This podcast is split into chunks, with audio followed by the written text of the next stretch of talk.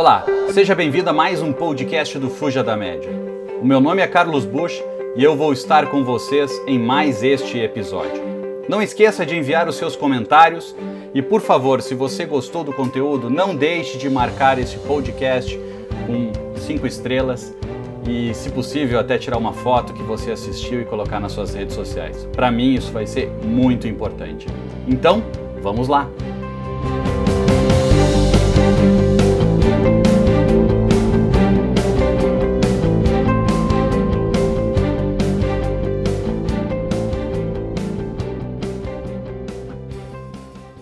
Meu nome é Carlos Bush. Se você não me conhece ainda, eu tenho atuado nos últimos 20 anos na transformação digital, inovação e customer experience nas grandes companhias da América Latina.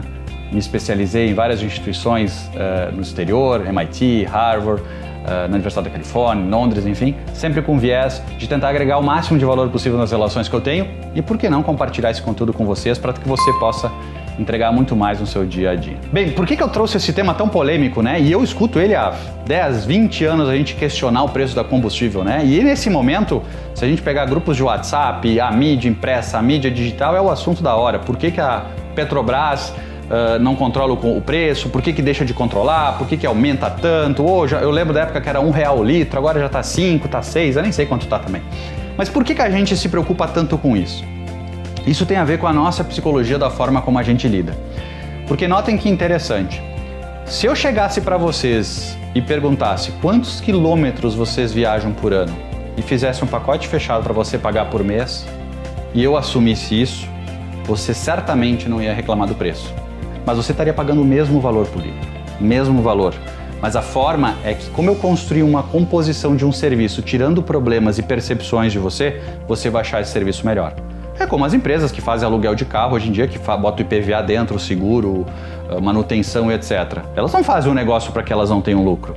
Então, logo, se elas têm lucro, quem está pagando? Você. Mas faz parte, porque você, você achou que aquela composição de preço era mais vantajosa para você. Tudo isso porque você não olha unitário. Quando a gente olha unitário, a gente tem uma sensibilidade maior. E vamos chegar no combustível.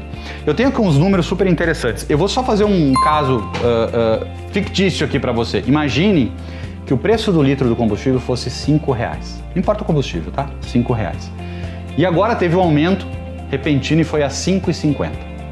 Essa diferença de 50 centavos por litro faria com que a gente parasse o país, né? É, greve de caminhoneiro, Avenida Paulista lotado, toda essa questão. Mas olha só, segura um pouquinho antes de ir para a rua fazer a greve, entende um pouco melhor que eu vou te dar exemplo. No Brasil, e obviamente a minha análise não, é, não leva em conta o custo indireto do combustível, né? Ou seja, obviamente o nosso transporte no Brasil ele é muito baseado no custo do combustível, então os alimentos vão custar mais caro, serviço, etc, ok? Mas tira isso de fora e vamos olhar só o custo direto. O meu custo do combustível, de 5 para 5,50. Então imagina, e os números aqui do Brasil é que uma pessoa, habitantes que possuem, famílias que possuem carros, elas usam em média 10 mil quilômetros ao ano um carro. Isso é média tá? E, o, e a produtividade dos carros, em média, é 9,5 km por litro, tá? Fazendo um cálculozinho básico, a gente precisaria de 1.053 litros por família por ano. Se eu pegasse os 1.053 litros, que nada mais são, multiplicados por 9,5 litros, que dariam os quilômetros que a gente falou, a gente teria um custo total, quando o combustível fosse R$ reais, de R$ 5.265. Certo? A gente gastaria por ano em torno de R$ 5.300 para andar 10 mil quilômetros. Calculei isso. Para andar 10 mil quilômetros, eu gastaria na casa de R$ 5.300 por ano. Mas com o aumento agora absurdo para R$ 5,50, os R$ 5.300 por ano passariam, sabe para quanto? R$ 5.700 por ano. Eu estou falando uma diferença, arredondando aqui, na casa de 400, 450 reais entre o que era para o que vai ser para o ano inteiro da sua vida. Quando você olha que isso é a média do povo brasileiro, obviamente para uma família isso pode fazer impacto, mas quando você olha a média do povo e é a média de consumo e olha a diferença do ano inteiro, isso é muito menos do que você aumentou no plano de saúde, é muito menos que aumentou a sua alimentação, é muito menos o que aumentou, sei lá, o valor do tributo do IPTU na sua casa, é o valor que aumentou o seu aluguel. E eu não vejo ninguém indo na rua brigar porque o IPCA cresceu tanto, que a inflação é tanto, mas a gente acaba brigando sobre isso. E diga-se de passagem, minha área não é a área financeira, mas a gente fala da inflação como o, o, o mercado fosse o grande vilão da inflação.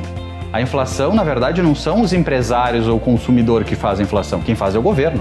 Só existe inflação porque o governo, na verdade, está emitindo mais dinheiro, está fazendo mais dívida. É isso que gera inflação.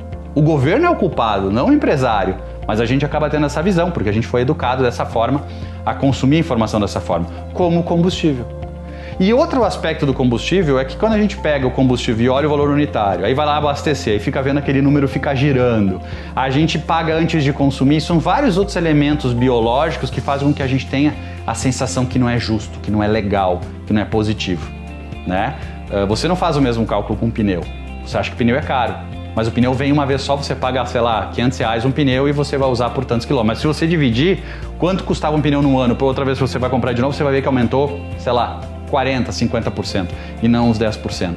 Então é importante é você entender sempre a psicologia como as coisas acontecem. Você briga pelo combustível porque você está se deixando levar por uma questão unitária. Você sempre, para prosperar, você tem que olhar a situação de cima. E quando você olha de cima, você pode tomar decisões que trazem muito mais retorno para você do que ficar discutindo no grupo do WhatsApp se a gasolina tem que aumentar 10 ou 20 centavos. Por mais que eu concordo que quanto mais aumenta é ruim para todo mundo. Fiquem bem.